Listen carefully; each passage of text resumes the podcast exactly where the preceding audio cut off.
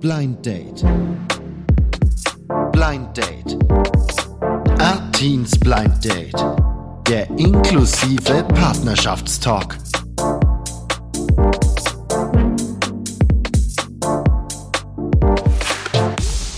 Schön, dass ihr dabei seid, ihr Lieben. Ihr hört Artins Blind Date, der inklusive Partnerschaftstalk mit einer neuen Ausgabe. Wir sind in Episode 5 angelangt. Ja, und heute geht es um ein ganz, ganz wichtiges Thema. Es geht um Liebeskummerbewältigung. Und dazu habe ich mir eine Expertin mit dazu geholt. Sie ist Psychologin und psychologische Online-Beraterin. Lena Lehmbeck. Lena, schön, dass du da bist. Ja, hallo Artin und hallo an alle, die uns zuhören. Und vielen Dank für die Einladung. Ja, äh, sehr gerne. Ich danke dir, dass du dir die Zeit nimmst. Heute in diesem ganz, ganz speziellen und spannenden Thema. Du bist ja selber auch blind, darf ich ja hoffentlich sagen an der Stelle. Ja, auf jeden Fall. Das Thema Partnerschaft ist ja bei jedem Menschen irgendwie präsent, bei dem einen mehr, bei dem anderen vielleicht weniger. Du selber bist ja verheiratet. Ja, seit drei Jahren sind wir verheiratet und seit fast neun Jahren sind wir mittlerweile zusammen auch schon das Thema mit dem Liebeskummer, ich habe es ja gerade schon angesprochen, das ist ja auch sicher bei dir irgendwann mal Thema gewesen, das hat ja jeder, glaube ich, schon erlebt. Aber ja. wie lässt sich denn Liebeskummer aus deiner Sicht am effektivsten bewältigen?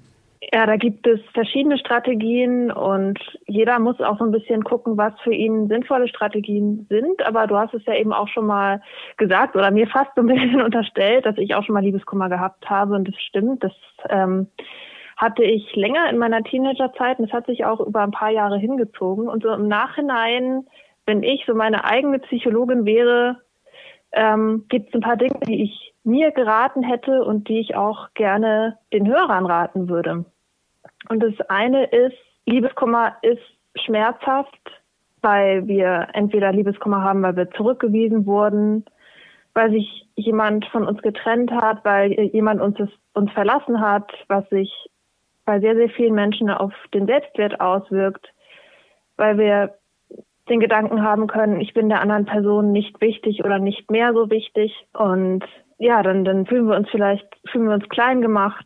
Das kann im Gehirn, dieser soziale Schmerz, die Zurückweisung löst ähnliche Phänomene aus wie körperlicher Schmerz. Das heißt, es ist was, was man sehr ernst nehmen sollte, was man nicht wegdrücken sollte. Und dann gibt es die Mutter oder die Oma, die gerne vielleicht mal einen Ratschlag gibt, wie, ah, das wird schon, das geht schon wieder vorbei, irgendwann kommt bestimmt der nächste.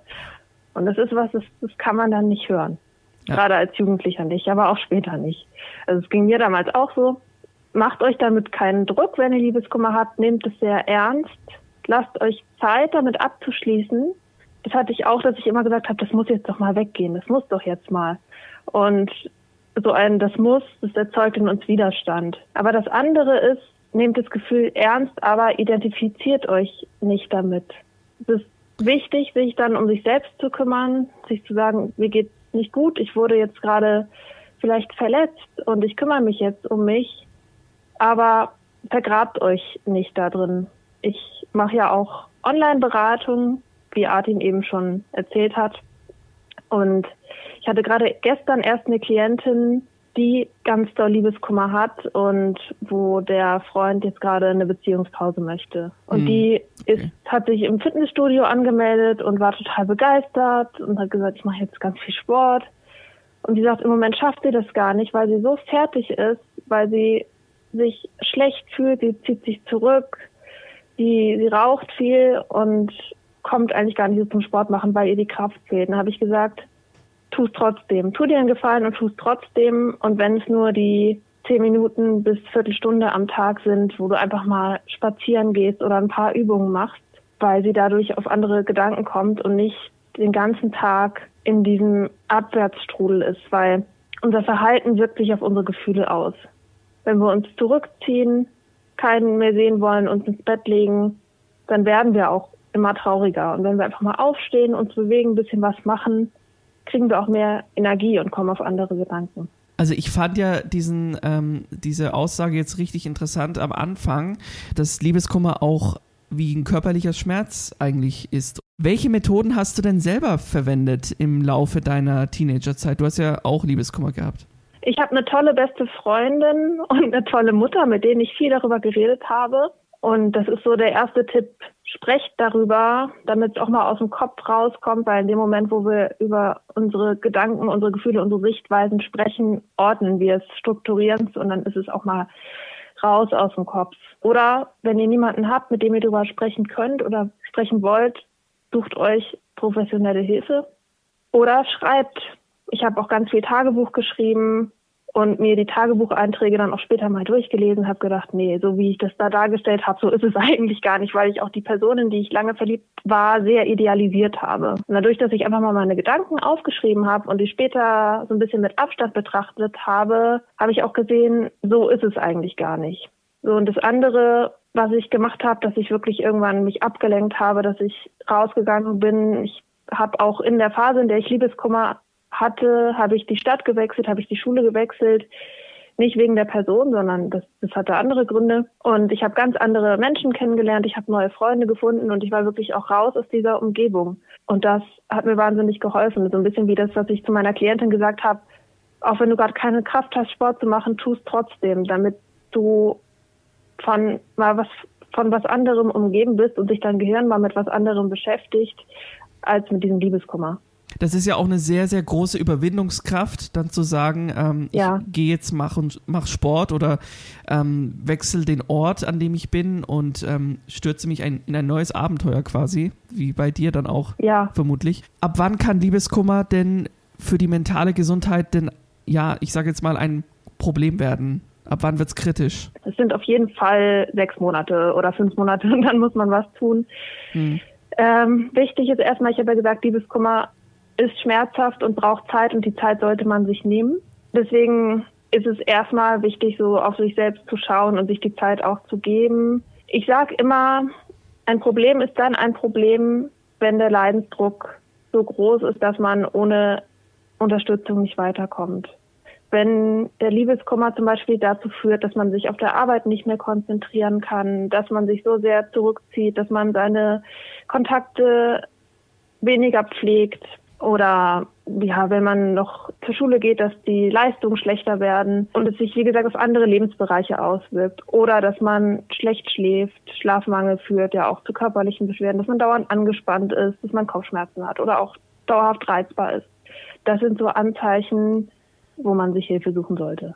Und ähm, eine Möglichkeit, sich Hilfe zu holen, ist ja zum Beispiel bei dir, denn du hast eine psychologische Online-Beratungsstelle www.bezweifeldich.net an der Stelle nochmal kurz gesagt. Ich selber hatte ja auch schon oft Liebeskummer, das möchte ich an dieser Stelle jetzt auch mal kurz erzählen und erwähnen. Also laut meiner Wahrnehmung eher zu häufig. Und jetzt meine Frage, welche Tipps kannst du mir oder auch anderen Betroffenen mitgeben, dass eine Partnerschaft gerade in diesem Entstehungsprozess auch eine realistische Chance bekommt? Also mein erster Tipp ist, authentisch bleiben. Wenn wir jemanden kennenlernen und den finden wir toll, dann wollen wir in der Regel auch, dass der uns toll findet. Das heißt, wir fangen an, die andere Person ganz genau zu beobachten. Was macht sie gerne? Was mag sie gerne? Was denkt sie denn? Oder was, was möchte sie vielleicht, wie ich mich verhalte, damit sie mich toll findet? Und unter Umständen verstellen wir uns dann für die andere Person und passen uns sehr an, weil wir dann denken, das macht die Wahrscheinlichkeit größer, dass die andere Person mit uns zusammen sein möchte. Und oft funktioniert es dann auch, aber eben nur am Anfang und irgendwann merken wir vielleicht, wir haben uns zu sehr angepasst, wir haben unsere eigenen Bedürfnisse der anderen Person zu sehr in den Hintergrund gestellt und dann kommt es zu den ersten Konflikten, die am Anfang noch gar nicht so da waren, weil man sich ja so sehr auf den anderen Partner zubewegt hat. Und da ist wirklich mein Tipp, gebt euch so, wie ihr seid. Das kostet am wenigsten Energie und der Partner möchte oder der andere Partner möchte ja auch mit jemandem zusammen sein, der sich, der sich so gibt, wie er ist und sich nicht für den anderen verstellt. Und seid offen und ehrlich miteinander und sprecht auch mal darüber, was ihr euch unter einer Beziehung vorstellt. Zum Beispiel, wie viel, also jetzt, jetzt nicht genau in, in Zeitabständen gemessen, aber schon so, wie viel Zeit möchtet ihr ungefähr miteinander verbringen? Ist es auch für euch beide zum Beispiel in Ordnung, wenn ihr mal ohne den anderen mit Freunden in Urlaub fahrt, dass ihr so ein bisschen guckt, wie könnt ihr vielleicht irgendwelche Werte zusammen erarbeiten oder auch, ich sage jetzt mal, Regeln für euch aufstellen, mit denen beide gut zurechtkommen, damit solche Sachen nicht später zu einem riesen Konflikt werden. Der eine bucht irgendwie oder möchte einen Urlaub buchen mit einem besten Freund und der andere ist total traurig, weil er denkt, jetzt sind wir zusammen und jetzt gibt es nur noch Urlaub, den wir beide zusammen machen. Ja, und eine Beziehung braucht ja auch Zeit, um zu wachsen, Ja. um zu entstehen. Bei manchen geht's schneller und bei anderen nicht so schnell. Genau. Ne? Genau. Das meine ich auch mit dem Ehrlichsein. Gebt euch die Zeit, die ihr braucht, kommuniziert das und verbiegt euch da nicht für den anderen. Wo sind für uns die besten Chancen, äh, neue Leute kennenzulernen, äh, beziehungsweise vielleicht auch jetzt, ich sage jetzt mal, in Richtung partnerschaftlichen Bereich auch? Hast du da irgendwie vielleicht einen konkreten Tipp noch? Wo die besten Chancen sind, neue Leute kennenzulernen. Also ich habe in meinem Leben nie gedatet, muss ich sagen, weil ich meinen Mann in der Schule kennengelernt habe und das ist, also wir haben uns vor zwölf Jahren kennengelernt und wir sind seit neun Jahren zusammen und dann hat sich für mich irgendwie nie die Frage so gestellt. Ich habe Freunde, blinde Freunde, die ihre Partner übers Internet kennengelernt haben und es bietet den Vorteil, dass man ja erstmal schreiben kann und sich so austauschen, weil für viele ja doch der erste Eindruck sehr vom Visuellen geprägt ist. Und dann kann man auch sagen, ich möchte jetzt erstmal mit dir schreiben, dich kennenlernen, vielleicht auch kein Foto hochladen. Und wenn man schreibt oder auch telefoniert, dann findet man ja eine gemeinsame Basis, über die man sich austauschen kann und sich besser kennenlernen kann. Das ist das eine. Und auch über Freizeitaktivitäten. Zum Beispiel, wenn man gern in einen Sportverein geht oder in Chor oder irgendwie eine, eine Band oder so. Es ist ja auch der gleiche Weg, wie man Freunde findet. Und es kann eben auch der Weg eventuell sein, Partner zu finden. Ja, definitiv. Lena, vielen Dank für deine äh, Einschätzungen dazu. Und ähm, Sehr genau, gerne. vielen Dank. Blind Date. Blind Date. Artins Blind Date. Der inklusive Partnerschaftstalk.